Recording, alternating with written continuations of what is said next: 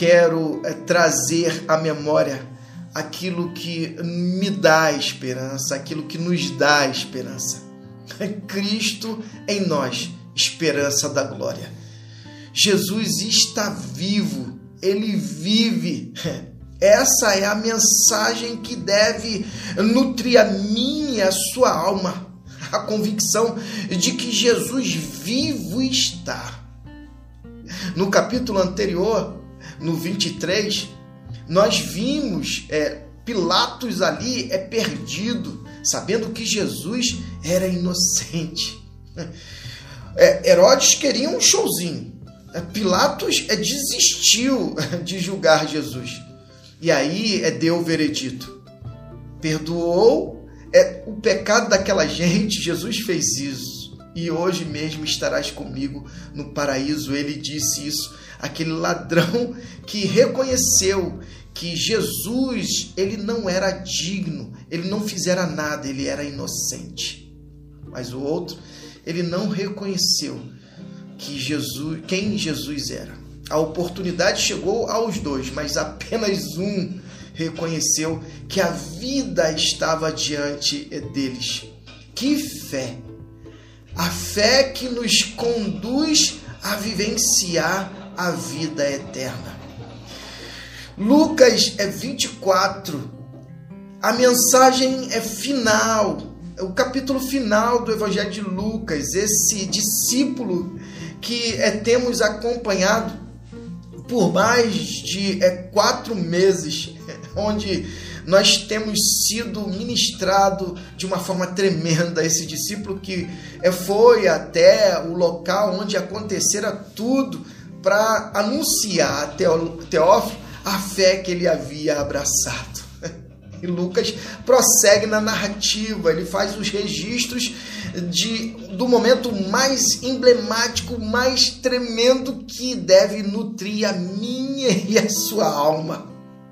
Capítulo 24, nas primeiras horas do domingo, as mulheres, elas foram à tumba, levavam as especiarias que haviam preparado para o sepultamento.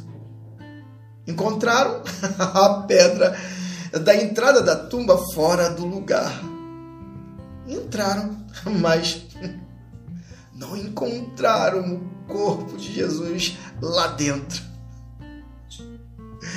Confusas, tentavam imaginar o que teria acontecido.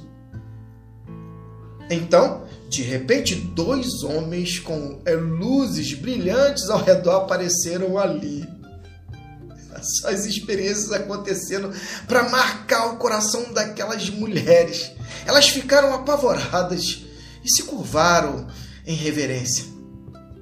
Os homens, os homens disseram: Por que vocês estão procurando aqui aquele que está vivo? Ele não está aqui, mas ressuscitou. Lembram-se do que ele disse quando ainda estava na Galileia?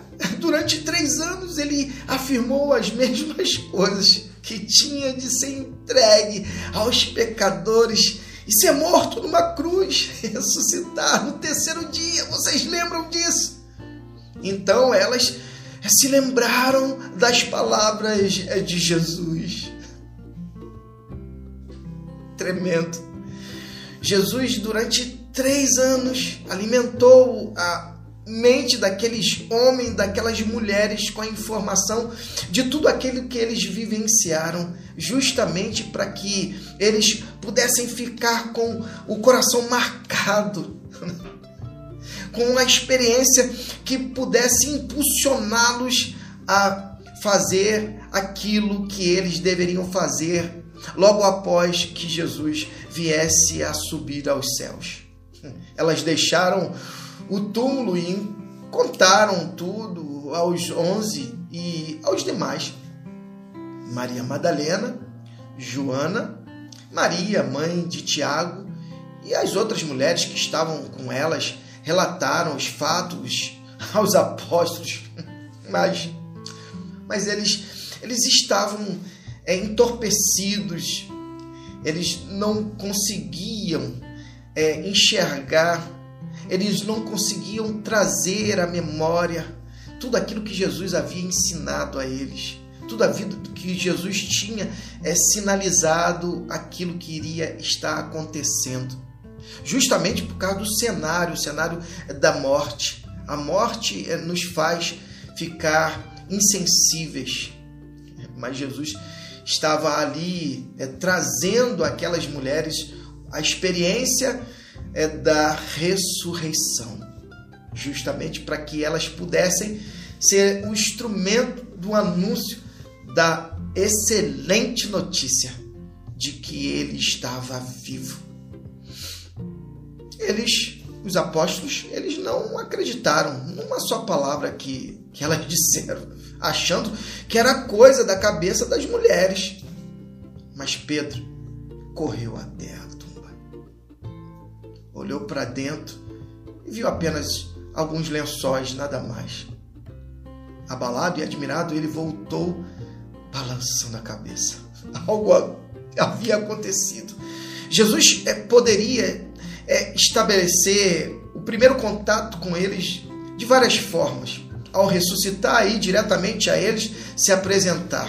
Mas Jesus estava permitindo que todos eles viessem a ter experiências é, em relação aos primeiros momentos da ressurreição. As mulheres indo ao túmulo e logo mais nós vamos ver os discípulos no caminho de Emaús e os discípulos ainda entorpecidos, eles eh, não estavam atentos àquilo que Jesus já havia sinalizado nas conversas que eles tiveram durante esse período de tempo as conversas íntimas, onde Jesus, na intimidade do relacionamento, é, transmitiu a eles e a ponto das mulheres, como fora dito, elas trazerem a memória. É, verdadeiramente ele, ele havia dito isso, que ele estaria de volta junto conosco. Que tremendo, que palavra é tremenda você e eu devemos é trazer à memória aquilo que nos traz esperança. Em meio a um contexto tão difícil em que a morte parece tão real para as nossas vidas, haja vista esse contexto de morte que tem nos cercado dessa pandemia, essa mensagem é a mensagem é que nos introduz ao propósito que Deus é, realizou desde a eternidade você não foi feito para morrer, você foi feito para vivenciar o melhor de Deus, e o melhor de Deus é a eternidade. Assim como acontecera com Jesus, irá acontecer com todo aquele que crê. E essa é a viva esperança que pulsa no meu e eu oro a Cristo que pulse no seu coração. Jesus ressuscitou e que Deus nos abençoe.